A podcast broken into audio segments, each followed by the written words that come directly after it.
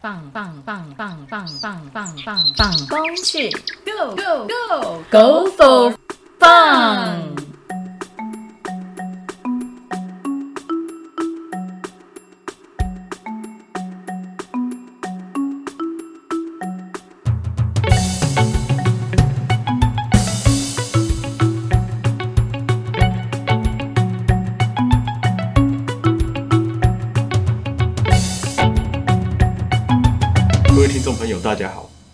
迎收听放风去。我们这次要分享的主题呢是登山的医疗急救系统。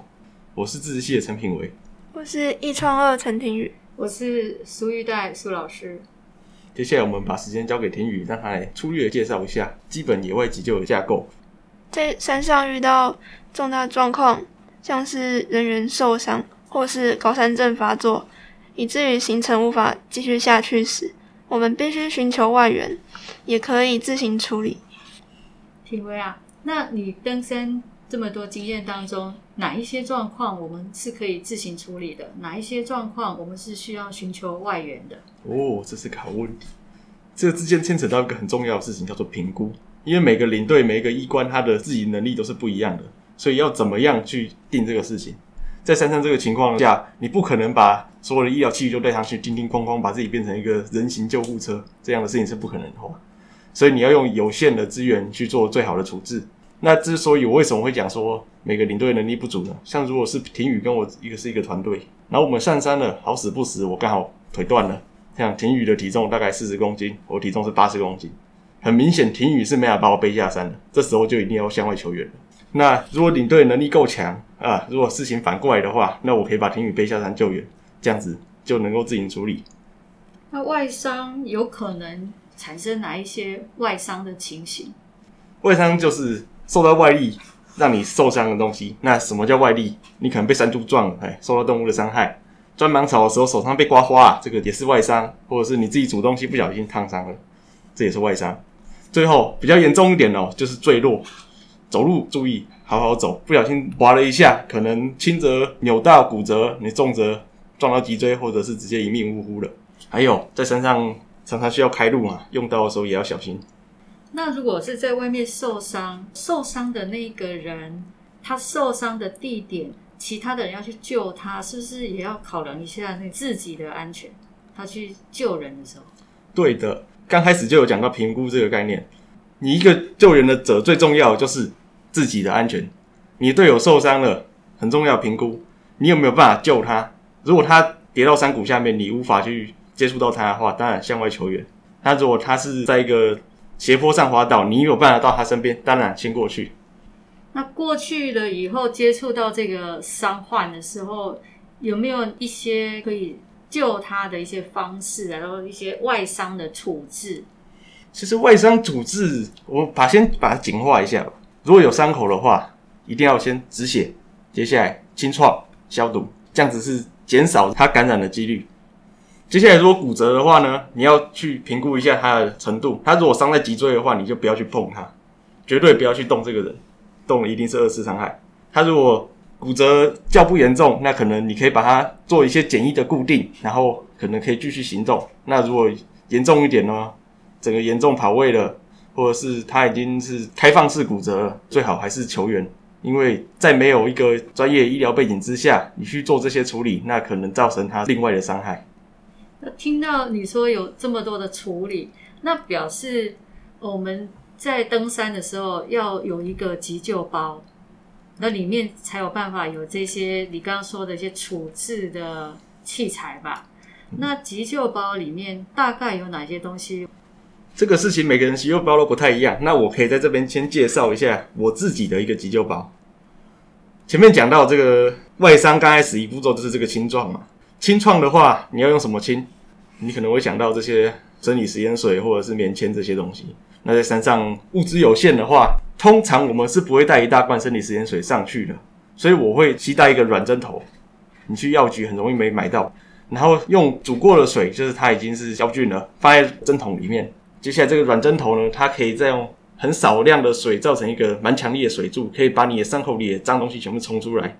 这个是初步的清创。接下来优点，优点就可以之后再把它涂上去，进行在第二次的这个杀菌。接下来进入包扎的部分。我个人是不会带 OK 棒，因为 OK 棒对于你的伤口是蛮有限的，它的大小是固定，你可能伤口可能会奇形怪状或者是什么样子太大，它都是没法处理，所以基本上是带这个灭菌纱布还有透气胶布把它贴起来。那如果你会害怕它在感染的话呢，可以在医疗包里面备一支抗生素的软膏涂上去，对这个伤口杀菌。至于骨折呢，可能很多人会想到这个三角巾。但是三角巾这个东西其实非必要的，因为你用你的衣服、用其他东西，其实都可以起到骨折固定的效果。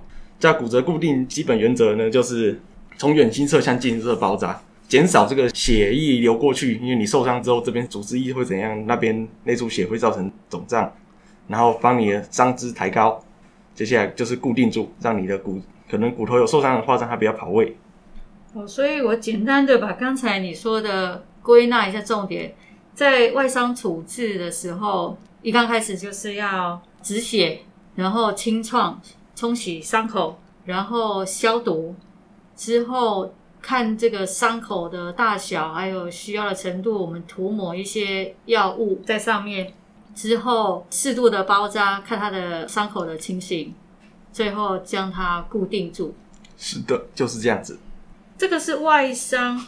那如果是内伤，我们眼睛看不太出来，它里面受伤，我们又要如何去评估呢？哇，内伤这个相比外伤就非常复杂了。内伤有很多东西嘛，像你生病这个就是内伤，或者是其他事情都会造成内伤。你被蛇咬中毒也是内伤，溺水休克、被雷劈休克这也是内伤，失温中暑、高山症都是内伤。那我先提几个比较实例的来讲，食衣住行嘛，首先吃这个东西。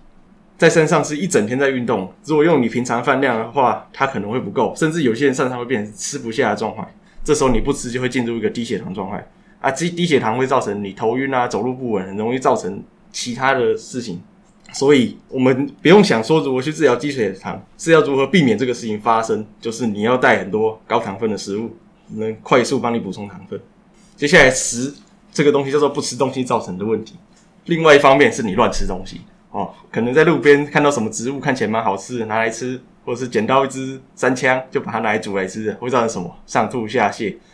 在山上上吐下泻，你会造成自己脱水、虚脱，你就会变成一个虚弱状态。它可能不会致命，但是这个事情是严严重的。所以先决的是你要吃的东西，要确定它是一个安全的。接下来医疗包里面放一包肠胃药吧，以防万一。然后如果是蛇咬。基本上就是建议说向外求援，因为你不可能在你的医疗包里面放血清。然后，如果是真的被咬了，你没办法在时间内送医的话，建议一下止血带。如果是你一条手臂和一条命，这个针佐大家应该都知道。这个有点地狱梗哈，只一条手臂有一条命，所以意思是说，如果在那个万不得已的情形底下，是吗？嗯。这种就是哎比较极端的一个处理啊，只代表我个人看法，大家听听就好。这也要看是哪一种山呐，对不对哈？如果是真的人力无法到达，就是救援的哦时间也没办法到达，那有很多种的考量。那如果说是一般。还可以接触得到救援的团队，就是很快速的，在大概在多少时间内可以抵达的这种救援。有的时候我们可能的那个措施就不一样。所以说，这个商贩后送，或者是你要在什么时间内可以后送，这个评估也是很重要的。前面讲到蛇之后，还有个也是这些动物造成会很严重的嘛，这些都是有毒的家伙，就是风蛰。被风蛰，其实它的毒这个对你造成影响是小。其实怕的就是你全身性过敏，它会造成你肿胀或者是塞住你的器官，让你实现休克。如果你真的到这么严重的话，就需要的是肾上腺素，但是这个东西正常人是拿不到的，所以我们尽量讲的是要避免被风蛰。你如果看到一只虎头蜂在你身边绕来绕去，就不要去碰它，它是一些叫巡逻蜂，它在出来看你是不是坏人，你一挥它就代表了你承认我是坏人，它就会叫它兄弟来盯你。所以这个也是要很小心哦。预防重于治疗，避免让自己身处在危险的一个情境里头。嗯，那接下来进入高山的话，你本身跟这个这个空气，它就可以杀了你。这气压的不同会造成这个高山症。高山症我们可以把它分成高山急性高山症、高山脑水肿、高山肺水肿。那基本上说上到高山，除非你的身体素质是非常强的，不然大部分人都会有这个高山反应。那高山反应就是通常你会呼吸会不顺，会很容易喘，或者是你会有些头晕或头痛这些东西。其实重点就是强调前面讲到这个评估，高山反应再严重一点就会变成高山症。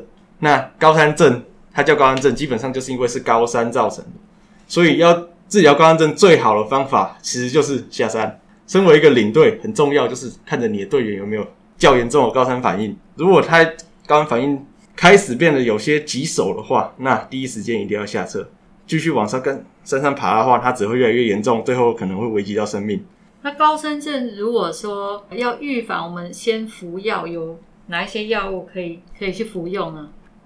哎，基本上大家可能都会听过丹木斯。但是丹木斯这个东西，它是有预防和治疗的效果。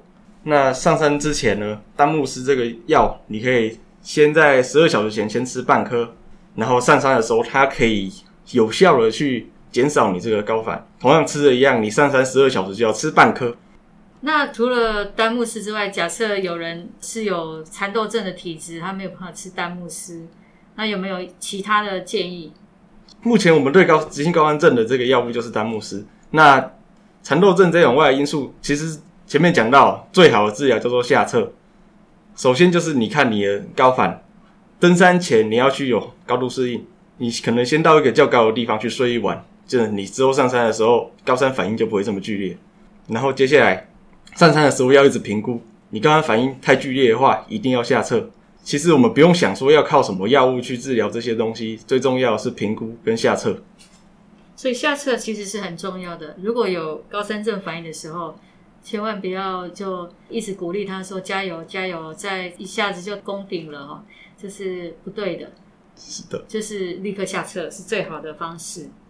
那除了高山症之外，另外内伤的部分，冷啊、热啊，会有哪一些的情形？哦，内伤哦，天候也可以杀人，它是冷或者是热都可以对你造成伤害。那大家可能有听过一个叫“三三三”原则，你三个礼拜没有吃到食物，或者是三天没有喝水，失温三个小时都可以，可能会让你失去你的生命。失温就是简单来讲，就是你的体温掉下来，然后它回不去，这会造成失温。那回不去的话，这时候你只能靠的是外来的温度，或者是可能生一堆火来烤啊，或者是跟队友挤在一起睡，这个有办法让你的体温回升，或者吃东西吃热的食物。那重要的其实是你要如何避免失温，保暖衣服一定要穿。像爬山的话，可能在走的时候大家都会觉得很热，然后就穿自己的内层而已。但是停下来的时候，一定要加衣服，不管你觉得会不会觉得冷，因为它突然冷下来的时候是已经来不及了。尤其在登山这种消耗体能的事情，你体温回上来又更不容易。然后接下来讲冷的另外一个极端就是热嘛，中暑。中暑大家可能平常。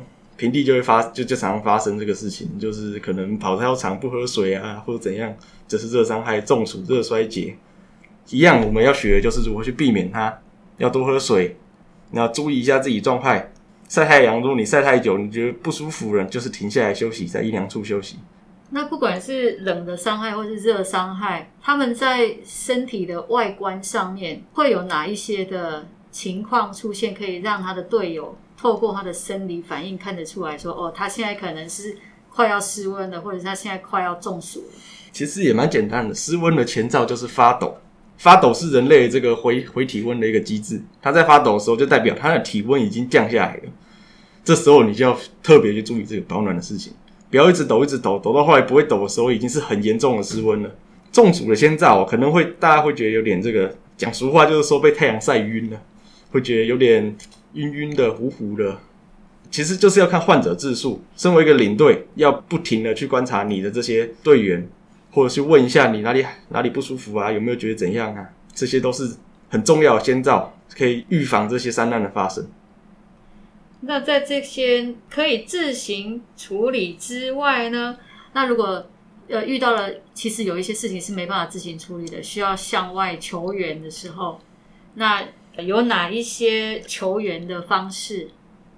求援方式呢？一般我们讲就是打给一一九嘛。不管你是要打给一一九，或者是不管你是要向你的留守人讲什么事情，其实重要就是你要先讲说我在什么地方很重要，这个就是报坐标。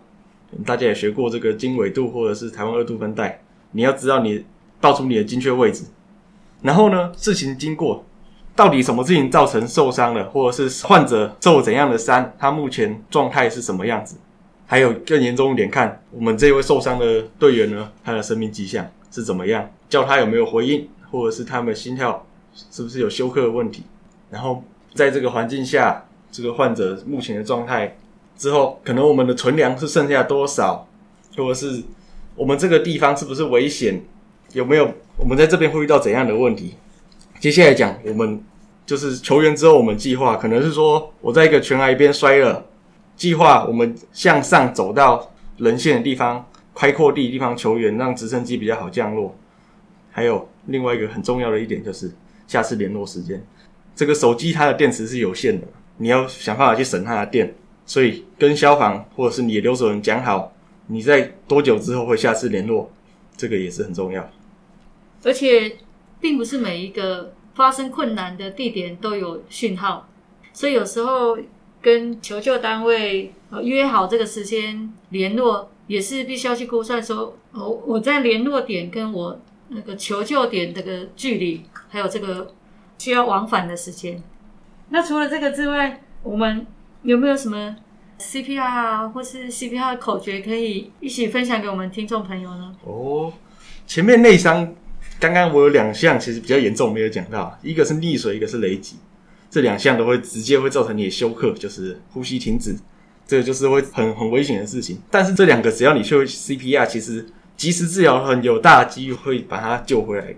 那 CPR 的口诀大家或多或少会学过，就是叫叫 CAB，目前主流是这样教，就是叫第一个叫是确认这个患者的意思，第二个叫叫其他人球员 C。CPR 就是按压胸口，A 畅通呼吸道就是压额提下巴法，你让这位患者他的呼吸道畅通，有办法进气。B 就是 breathe 就是人工呼吸。最后一点是 D 就是现在山下很多地方有 AED，如果在山上的话，这个 D 可以去掉，因为基本上不会有 AED 出现。那目前讲到这边，再来总结一下我们全部的地方讲重点，可能大家会发现。前面讲什么案例或者是什么外伤处理的个案都讲的很模糊、很分散，好像没有去特地去讲说这个什么，所以会觉得很奇怪。但是其实我们要讲的第第一个重点就是，对于山山难的处置，就是山上人家受伤的话，处置最重要是你要如何去评估，如何自己处理或者是救援。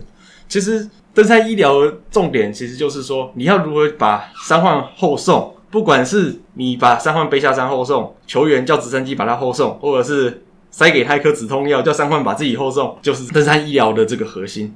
还有另外一点就是，你这个医医官或者是领队，对于队员的状态，你要时时刻刻都去关心他们，防患于未然。很多事情都是有先兆，像前面讲冷伤害、热伤害，或者是高山症，这些东西都是有先兆的。你要去看着你的队员发生这个事情之前，就要发现他。然后要反复评估的原因，其实就是说，因为在山上前面讲过，不能把所有东西都带上去，所以你要用你手上有限的资源去对这个做好这个患者做到最好的处置。还有最后一点，前面都没有提到，保护好自己这个点有多层意义。第一个就是说，评估你自己有没有能力去处理，你如果做超过自己能力的事情，是伤害自己。第二个，哦，第二个前面也有讲到了，就是说。可能队员摔在一个危险的地方，你要不要去救他？你要不要自己去救他？这个也是一个评估。第三点就是说，你一个人没有受到一个专业的医疗急救的训练的话，你是不可以主动给人家药，或者是使用一些东西，像肾上腺素的东西你不能用，或者是很多什么处方药你是不能自己给他的。还有讲一个实例，大家可能会听过这个 PAC，这个高山压力舱。这个东西就是它，它可以起到一个类似高山症这个下测的作用。但是这个东西你没有上过专业课程，就是相关的课程去使用它的话，可能会自己把自己身上扯来一些法律上的问题。所以保护好自己这一点非常重要。好，我们今天呢是在主主题是有关于登山的医疗，登山急救医疗。那谢谢品维跟听玉今天跟我们分享这么多实用啊又非常有帮助的讯息啊，最重要的预防重于治疗，了解自己的身体，自己的身体要自己顾好。